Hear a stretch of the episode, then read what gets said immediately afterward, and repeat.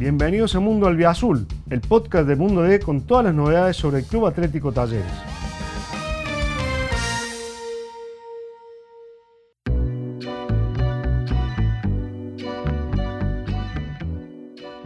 Señoras y señores, bienvenidos a Mundo Albiazul, el podcast de Mundo D y la voz del interior con todo lo que tenés que saber sobre el Club Atlético Talleres. Mi nombre es Jorge Luna Rieta y en este episodio estoy acompañado por el señor Sebastián Rollero. ¿Cómo estás, Seba? Hola Jorge, ¿qué haces? ¿Todo bien? Eh, estamos súper prendidos a estas semanas y a estas horas eh, tan interesantes que vive Talleres. Evidentemente, la cercanía del duelo con Vélez está opacando la atención de un partido tan importante como el que se viene este viernes a las 20, cuando Talleres recibe a Unión en el Estadio Kempes. Bueno, vamos a estar hablando de, este presente de Talleres, un renacido Talleres en la Liga Profesional.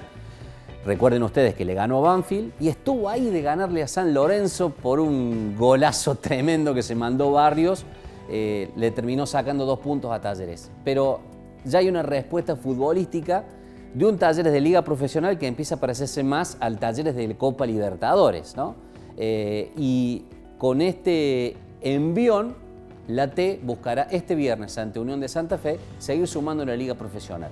Y no es menor el detalle, Seba, por el hecho de que hay que sumar para la tabla anual, que es la que clasifica a las copas internacionales. Mira, vamos por partes. Vamos primero a la tabla del actual torneo. Talleres está 23 en las posiciones de 28 equipos. 9 puntos. ¿Qué tiene por debajo a Vélez, rival justamente de la Libertadores?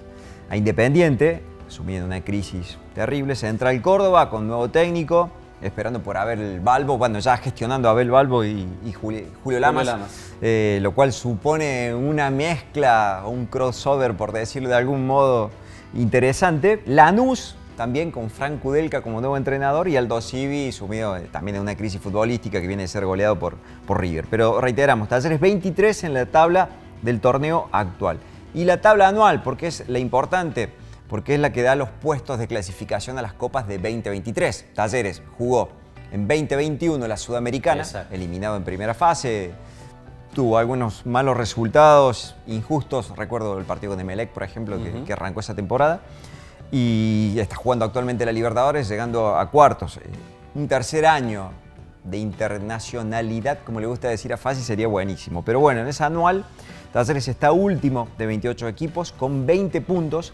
Mira este número, 5 triunfos, 5 empates y 14 derrotas. Es, junto a Patronato, que hoy está perdiendo la categoría por promedios, el equipo que más perdió. Por eso es que es tan importante el partido con Unión. Sé, eh, la verdad que el mundo del Azul va a vivir y va a mm, suspirar por lo que pase con Vélez, pero lo del torneo local es realmente relevante y necesario. Bueno, vamos a escuchar la palabra de Guido Herrera, el arquero y capitán de, de este Talleres, que nos cuenta desde su óptica, desde su mirada, desde su percepción, cuáles son las razones que permiten que este Talleres de Liga Profesional empiece a parecerse un poco más a este Talleres de Copa Libertadores. Guido Herrera así lo analiza. Eh, como te digo, todos los partidos son historias diferentes y nosotros eh, sabemos que en la liga por ahí no, no tenemos los puntos que quisiéramos y sabemos que dejamos pasar por ahí muchos puntos, se perdió demasiado, entonces eh, son charlas internas que tenemos para ver qué se puede hacer para mejorar, estar en todos los detalles, creo que el partido con Banfield fue una muestra también de, carácter, porque no era fácil, es un grupo de, muchos jóvenes y, tenemos que por ahí hacernos cargo de, la situación, del desafío, de, lo que se nos está presentando. Eh, y el equipo creo que lo entendió de esa manera. Eh, un poco también nos tocó el orgullo de esta situación de, que por ahí en la Copa el equipo muestra eh, a nivel de juego y de resultados que las cosas salen y nivel, en la liga por ahí las cosas no estaban saliendo. Entonces eh, uno escucha por ahí que hay dos equipos, que un equipo juega la copa o que otro, y la verdad que, no es así. Entonces, un poco nos toca el orgullo y, bueno, el equipo entendió que, la manera siempre es, esa, la que mostró por ahí con Banfield, el partido con Colón de visitante, eh, mismo a San Lorenzo, entonces bueno, es la manera, son las charlas que tenemos y bueno, creo que eh, ojalá encontremos esa regularidad que es necesaria. Eh, es un torneo muy parejo donde todos se sacan puntos. Entonces, bueno, eh, sin duda que el viernes tenemos que ganar para, ratificar eso.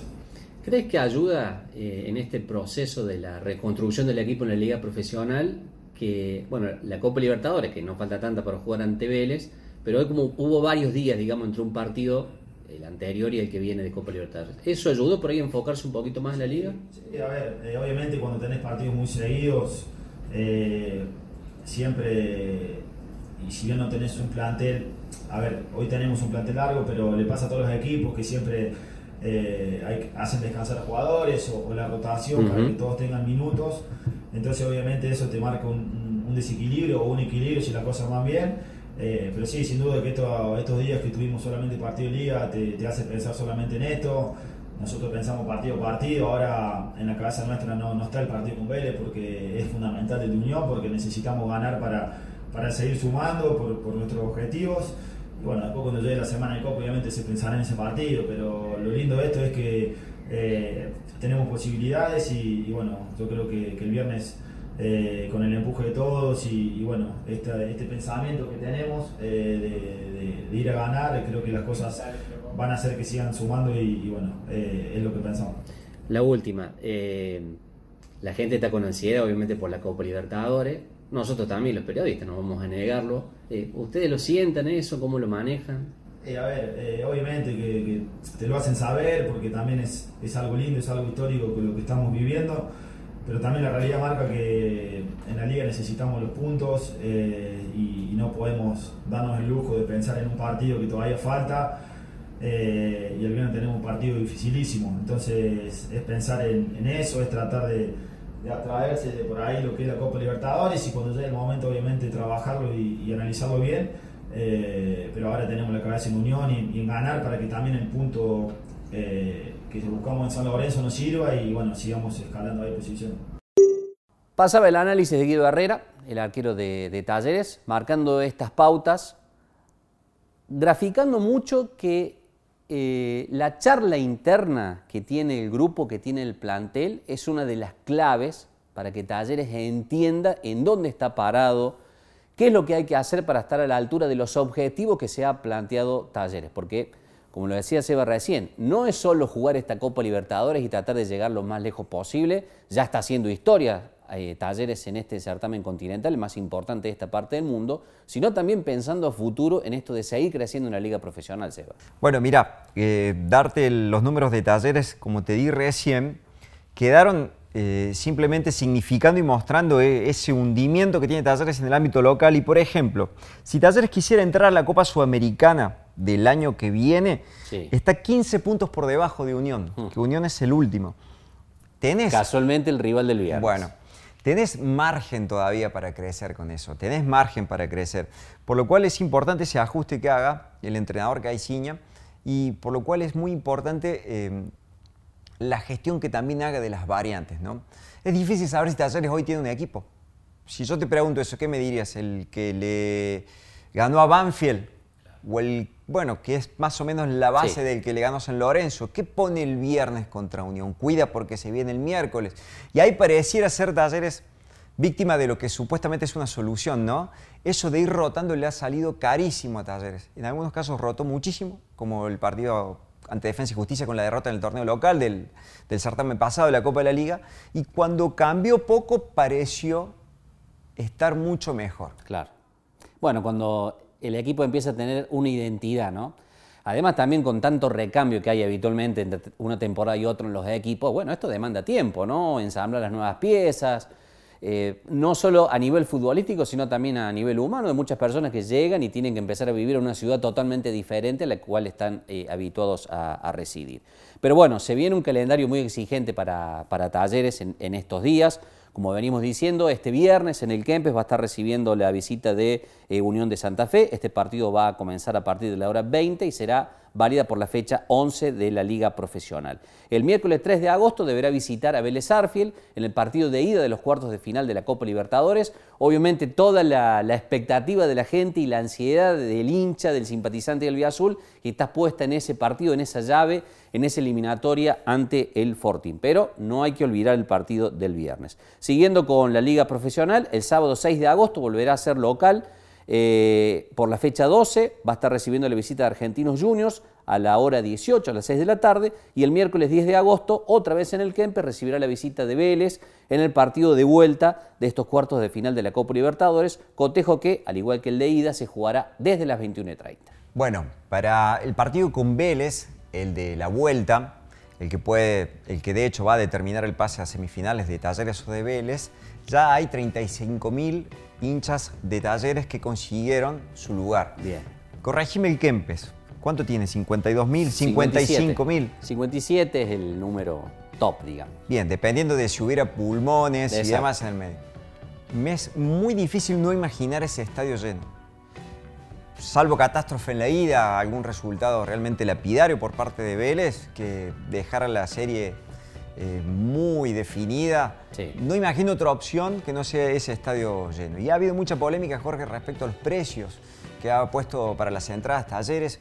Acá ya entramos a discutir desde una óptica que entremezcla la política, la economía, el sentido común y, y un montón de otros factores que es difícil dar una sentencia sobre si está bien o está mal el precio. Estamos en algunas entradas que superan los 7 mil pesos, los espacios eh, van a ser pocos, evidentemente, teniendo en cuenta que ya, como te digo, tenés el, el piso de 35 mil. Es la realidad que tiene el fútbol argentino, esto de los valores de las entradas y los contextos. Da para muchísimo debate. eh, con entrar solamente a nuestras redes sociales está a mano ese comentario. Tremendo. De hecho, invitamos a la gente a que vea cualquier nota de talleres publicada en el Facebook de Mundo Day. Ahí va a poder tener eh, una visión del- de lo amplio que es el, el- el espectro de opinión respecto a, los valores de, talleres para, para esas entradas para el partido con Vélez. Pero como sea, Jorge, Estadio Cancha Llenas, Talleres Vélez, indudablemente un partido que marcará la historia del club. Absolutamente. Y bueno, vamos a estar haciendo las coberturas pertinentes con toda esta eh, agitadísima agenda de, de partidos tan trascendentes que tiene Talleres. Insistimos, no solo con la Copa Libertadores ante Vélez, sino también los dos juegos que se vienen en casa por Liga Profesional, que son este viernes frente a Unión de Santa Fe y posteriormente ante Argentinos eh, Juniors. Eh, dos equipos que en esta liga profesional están peleando arriba y no es un detalle menor, tanto Unión como el Bicho. Bueno, es que viene mostrando la paridad del fútbol argentino. Si vos te pones a ver el plantel de talleres, te sorprende que esté tan abajo en las dos tablas.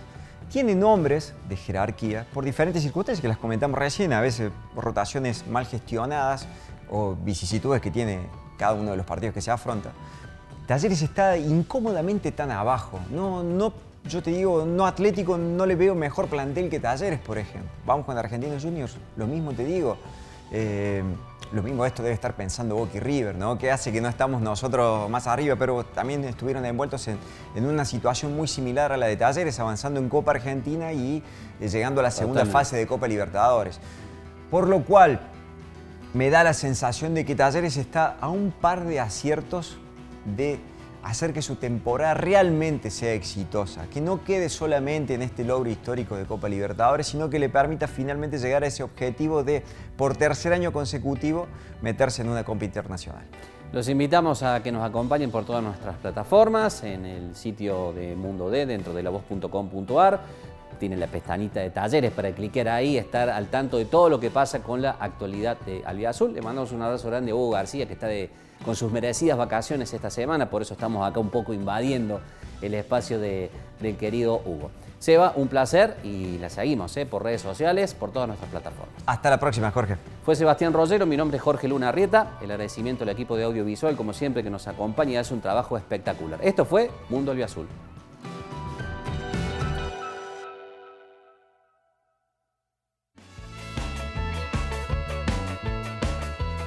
Gracias por escuchar este episodio.